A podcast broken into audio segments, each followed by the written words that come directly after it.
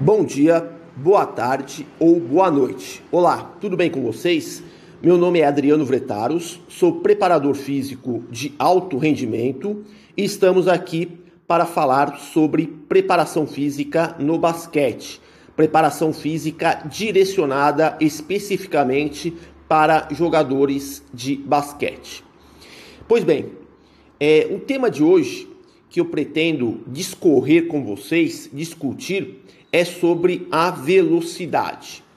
É, a velocidade é, no basquete é um tema é, um tanto interessante do meu ponto de vista.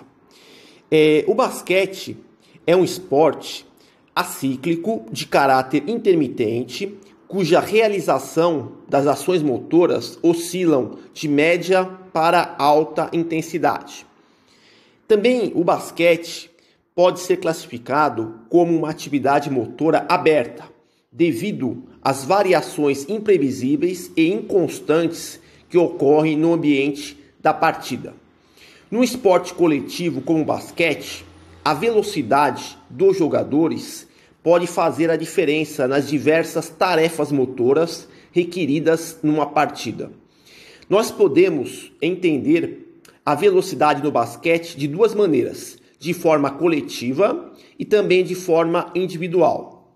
No aspecto individual, um jogador de basquete que se sobressai dos demais pela sua velocidade pode contribuir de maneira expressiva para a sua equipe. Já por outro lado, no aspecto coletivo, um time que joga em velocidade maior do que a equipe adversária, se bem estruturado taticamente, tem grandes probabilidades de triunfar. É, ao vasculharmos a literatura sobre treinamento desportivo, podemos notar que a velocidade é considerada uma capacidade biomotora complexa. De forma simplificada, a velocidade é definida como a capacidade de realizar ações e ou tarefas motoras com certa rapidez.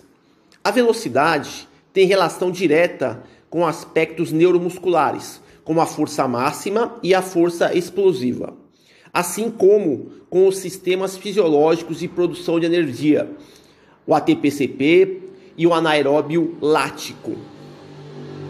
Assim, ao assistirmos uma partida de basquete profissional, vamos notar que existe um ritmo imprimido pelos atletas. Esse ritmo normalmente é chamado em inglês de pacing é, o jogo de basquete em alto nível é mais dinâmico e com um ritmo acelerado.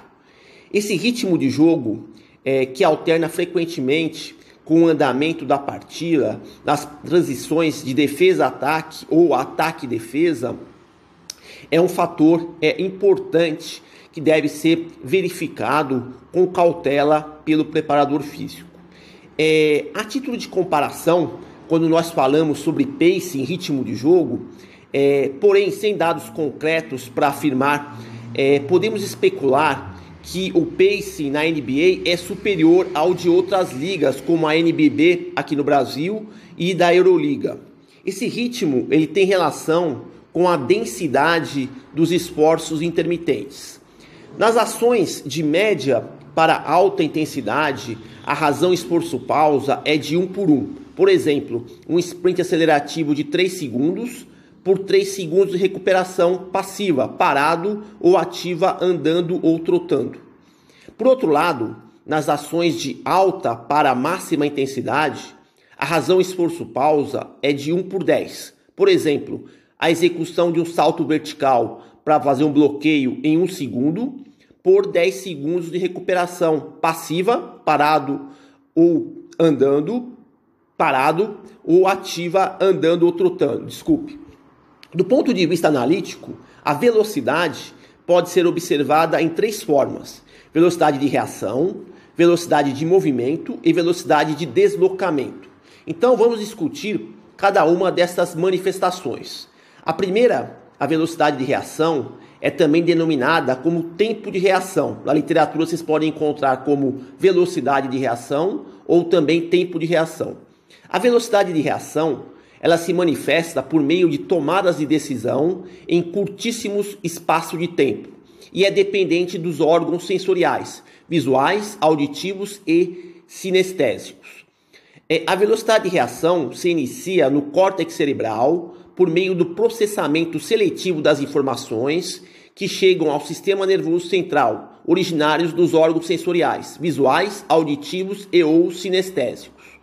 Podemos mencionar é, alguns exemplos.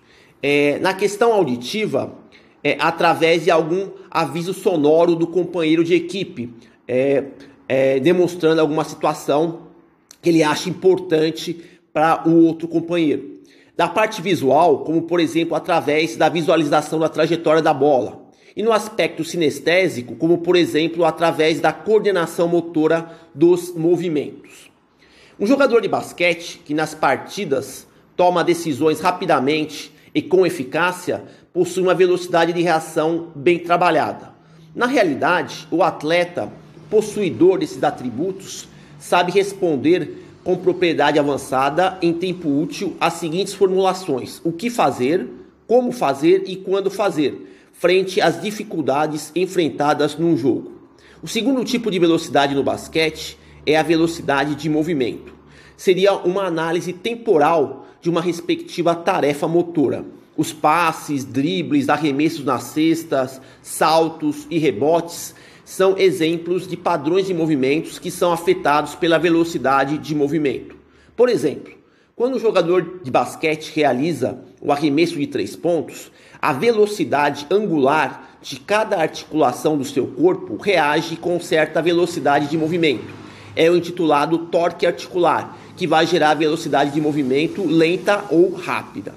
Para se ter uma ideia da relevância da velocidade de movimento, os jogadores de basquete costumam realizar durante uma partida em torno de mil diferentes ações motoras.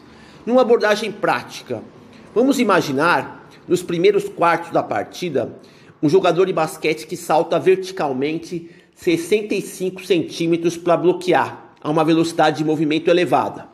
Em contraste, esse mesmo jogador, nos momentos finais da partida, pensando no efeito da fadiga, pode ser que esse jogador realize um salto para bloqueio de no máximo 49 centímetros, ou seja, ele realizava no primeiro quarto 65 centímetros, saltava com 65 centímetros, e no quarto quarto, no final do quarto quarto, ele estava saltando com 49 centímetros. Isso quer dizer uma redução significativa na sua velocidade de movimento. O terceiro tipo de velocidade seria a velocidade de deslocamento. A velocidade de deslocamento no basquete é um elemento determinante para o desempenho atlético. Sabemos que a velocidade de deslocamento nada mais é que a rapidez de movimentação corporal do atleta no espaço. Para deslocar o peso corporal de um jogador em velocidades elevadas, é assegurado pela capacidade muscular em superar resistências externas. Imaginem o esforço que um atleta de basquete que tem entre, que pesa entre 80 a 120 quilos e tem uma estatura entre 1,80m a 2,10 metros, deve realizar um esforço considerável para mover o seu corpo em alta velocidade de deslocamento. A velocidade de deslocamento em desportos acíclicos intermitentes como o basquete fica evidente nas constantes acelerações, desacelerações e mudanças de direção que ocorrem em uma partida. Esse tipo de deslocamentos incluem correr em linha reta, correr realizando dribles, deslocamentos laterais, deslocamento de costas, entre outros. Os jogadores percorrem, em média, não mais que 10 metros no deslocamentos. Contudo, nos momentos de transição ofensiva-defensiva, a metragem máxima percorrida em velocidade oscila em torno de 15 metros aproximadamente. Um modelo apropriado de treino envolveria desenvolver velocidades de deslocamento acelerativas em distâncias compreendidas entre 5, 10 e 15 metros, assim como velocidades de deslocamento em distâncias mais longas em torno de aproximadamente 20 metros. Na literatura, alguns estudos utilizam distâncias superiores a 25, 20, 20, 25 metros para mensurar a velocidade de deslocamento dos jogadores de basquete. Acredito que seria desnecessário mensurar distâncias acima de 20 metros no basquete, até porque o jogador de basquete ele não percorre essa distância nos esforços intermitentes que realiza nas partidas.